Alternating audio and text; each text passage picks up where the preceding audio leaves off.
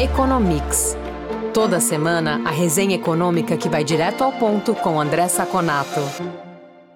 Olá, ouvintes do Economics. Aqui é o Eduardo Vasconcelos, jornalista da FEComércio. Estou aqui com o André Saconato, começando mais esta edição do podcast. Tudo bem, Saconato? Olá, Edu, tudo bem? Olá especial aos nossos ouvintes.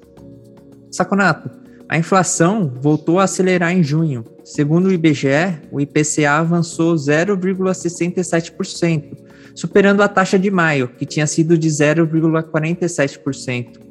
O índice também ampliou o saldo acumulado em 12 meses, subindo para 11,89%. Se a gente observar o primeiro semestre, tivemos uma inflação de 5,49%, maior do que o teto da meta previsto para o ano inteiro, o que motivou a aceleração dos preços no mês passado, Saconato, e qual é o diagnóstico da inflação? Olha, Edu, é, nós tivemos alguns motivos que fizeram essa inflação ficar um pouco maior, tanto que maio, quanto que a expectativa dos agentes né, no pré-IPCA 15. O IPCA 15 já tinha dado algum indício de que a inflação ia ser um pouquinho maior do que o esperado. Né? Então, nós tivemos, por exemplo, o setor de habitação que passou de uma queda de 1,7 para uma alta de 0,41. Se nós fizermos aqui o, o, líquido, né, foi uma diferença de mais de 2%, 2,11. Tinha caído 1,7, subiu 0,41. Né? É, é interessante que essa alta vem muito por água e esgoto, né, uma coisa que a gente não espera, assim, e gás encanado. Né? E esse item habitação ele tem um peso muito grande no IPCA, praticamente 15%. Ou seja, o que significa isso? Que na pesquisa de orçamento familiar que foi feita, uma família que está dentro da meta de medição do IPCA gasta 15% da sua renda nesse item. Então é uma coisa que tem bastante efeito, é um item que tem bastante efeito nisso daí. Outro item que teve um efeito gigantesco foi a alimentação que passou de 0,48 para 0,80%. Ele passou do que mais ou menos do índice cheio em maio, né, 0,48 contra 0,47, para o índice maior do que o índice médio nesse mês, ou seja, influenciou demais. Só a refeição fora domicílio subiu 1,26%. E dentre os itens de inflação dentro do, eh, de refeição dentro do domicílio, o leite subiu 10 0,72%, né? O feijão quase 10%. São itens que são muito fortes. Para a gente ter uma ideia também, o peso do alimentação, só da alimentação em domicílio no índice é 15,6%. E do alimentação fora do domicílio, mais 5,6%. Ou seja, a alimentação tem mais de um quinto do índice, né, de, do peso do índice. É, outro índice que, outro número que foi muito sentido dentro de saúde foram os planos de saúde.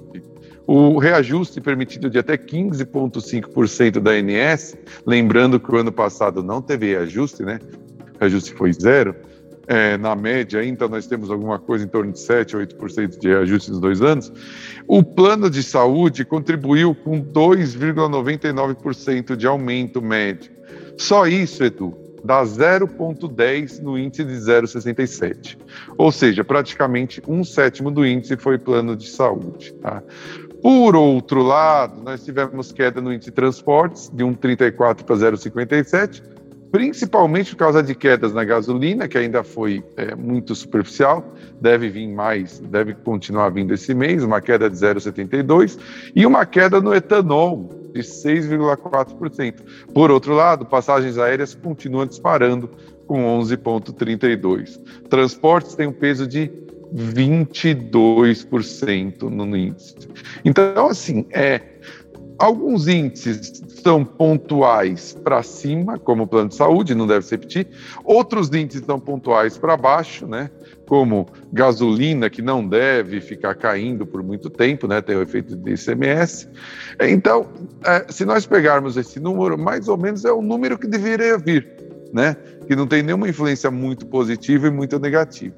A tendência é que caia em julho, mas como a inflação vem surpreendendo, a gente pode ter surpresas. E esse número bota um sinal amarelo na possibilidade da parada do aumento de juros na próxima reunião do Copom. Não quer dizer que não vai ser o último aumento, mas bota um sinal amarelo, não deixa o Copom tão tranquilo. Saconato, vamos falar sobre a indústria agora? A produção industrial cresceu 0,3% em maio na comparação com abril. Foi a quarta alta mensal consecutiva. No entanto, apesar da sequência positiva, a indústria acumula queda de 2,6% neste ano, e em 12 meses a baixa é de 1,9%. Quais são as causas do mau desempenho da indústria, que inclusive ainda não retomou o nível pré-pandemia? É isso mesmo, Edu. Esse número, apesar de ser positivo, como você disse, ele é ruim. Na realidade, a indústria não consegue ter tração, ter força para pelo menos voltar no, é, do pré-pandemia. E esse número também foi abaixo do esperado no mercado. E no ano, né, ainda estamos com queda de 2,6%. É muita coisa. O que está causando isso? Primeiro, uma queda é, meio que uma tendência na indústria, né?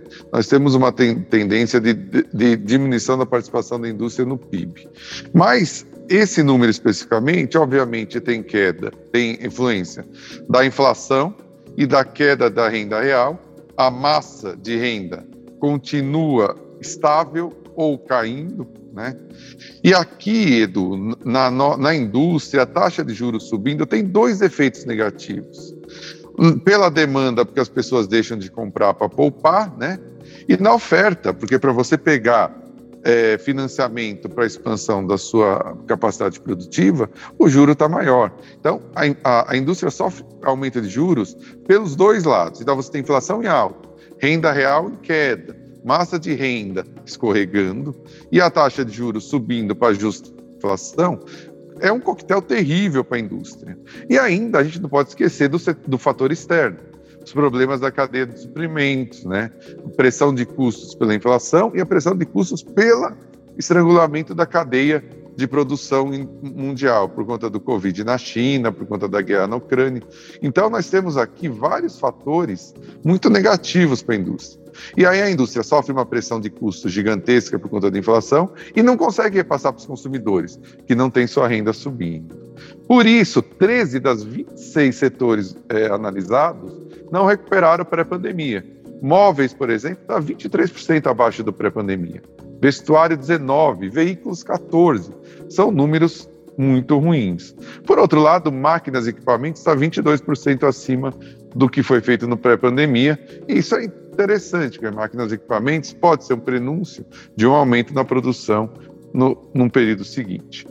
A única boa notícia é que o índice de confiança do empresário da FGV subiu para 98,8 pontos, o maior nível desde outubro de 2021.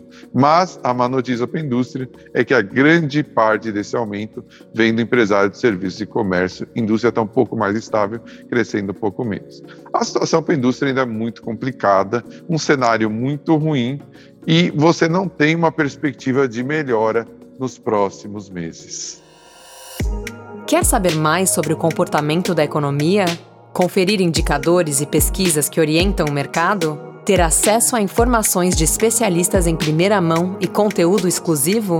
Visite o lab.fecomércio.com.br.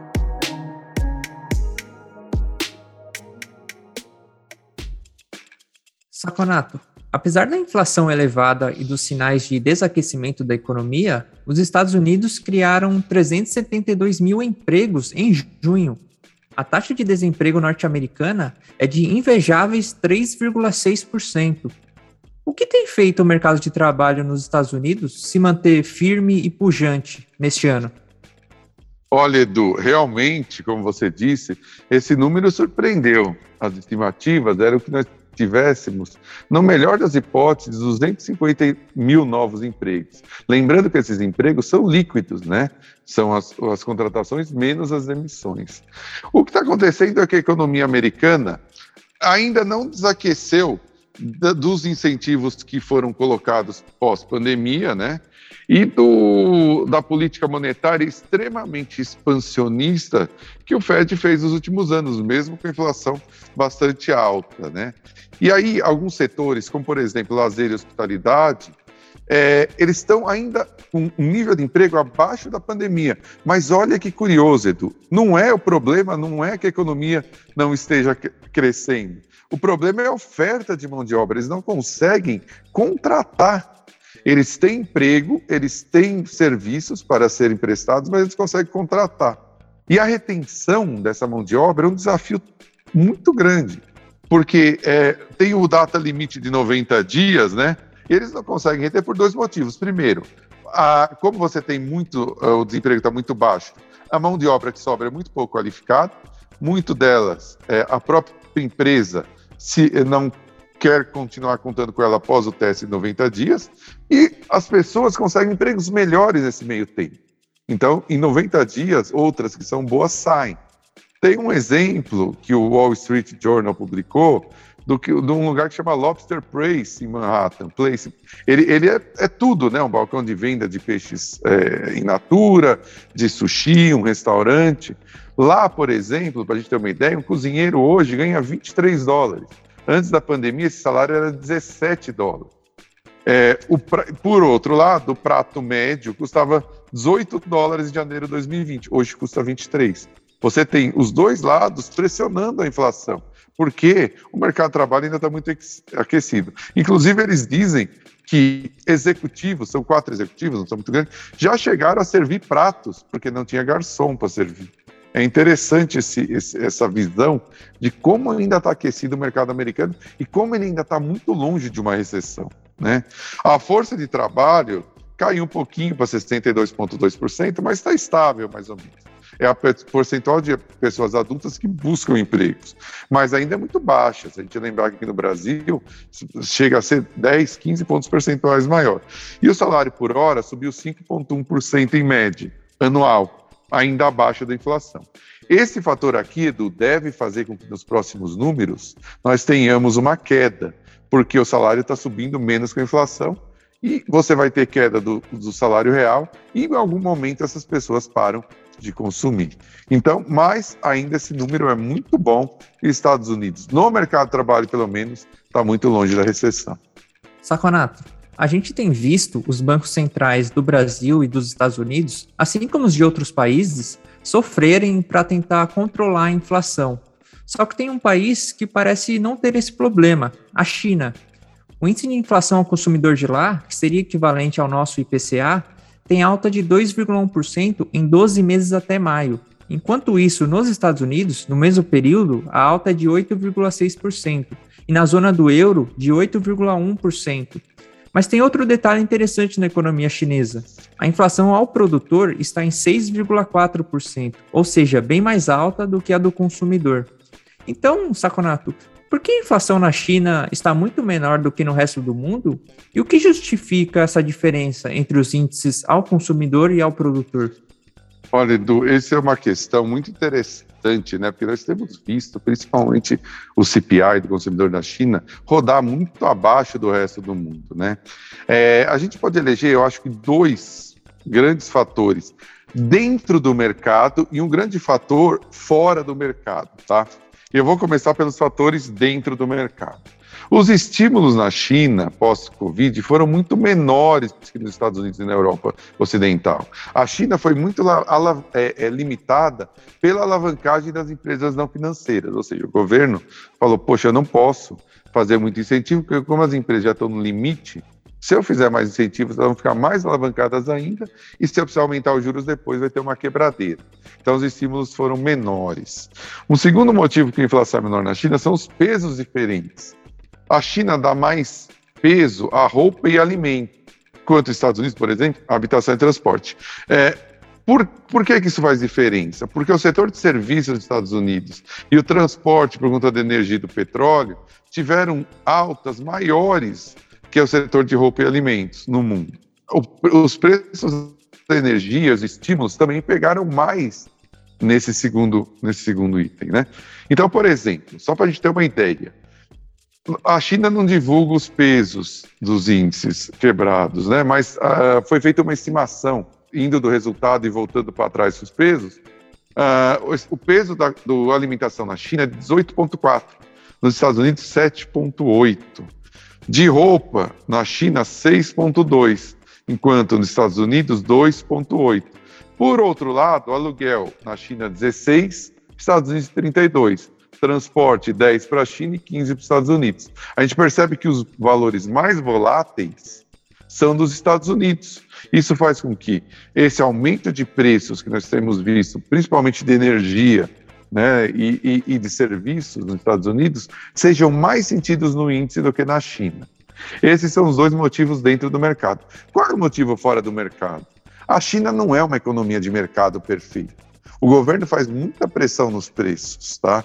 Então, o governo, o que, que ele faz?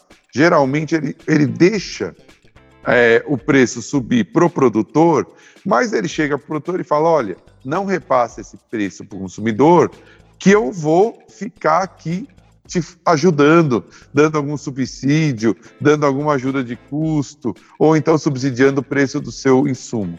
Isso já começa a responder a segunda parte da questão, né? Essa parte fora do mercado faz com que os preços ao produtor não vão para os, o consumidor, não sejam repassados por um motivo que não é nada ortodoxo, digamos assim. Além disso, essa diferença do PPI sendo maior que o CPI também veio pelo lado da concorrência. A China estimulou muito a criação de empresas, tem muita empresa, então você mitiga, as empresas absorvem uma parte desse aumento e não passa para o consumidor. E também o Covid-0 na China, né? que fez com que o número de consumidores potenciais, principalmente Xangai, diminuísse. Então, todos esses motivos fazem, primeiro, que a China tem uma inflação um pouco menor que o resto do mundo, até muito menor, e que o produtor não repasse isso para o consumidor. Tanto efeitos de mercado, que nós estamos aqui, um efeito principal, que é o efeito que o governo se mete muito na alocação de preços da economia. Ótimo, Saconato. É isso por essa edição. Obrigado pela entrevista. A gente volta a se falar no próximo episódio do Economics. Muito obrigado, Edu. Obrigado aos ouvintes que estiveram conosco até agora. E nós falamos na próxima edição do nosso podcast. Informação e análises inéditas. Mobilização empresarial. Ferramentas de negócios exclusivas. Tudo isso você encontra no lab.fecomércio.com.br. Acesse agora e confira.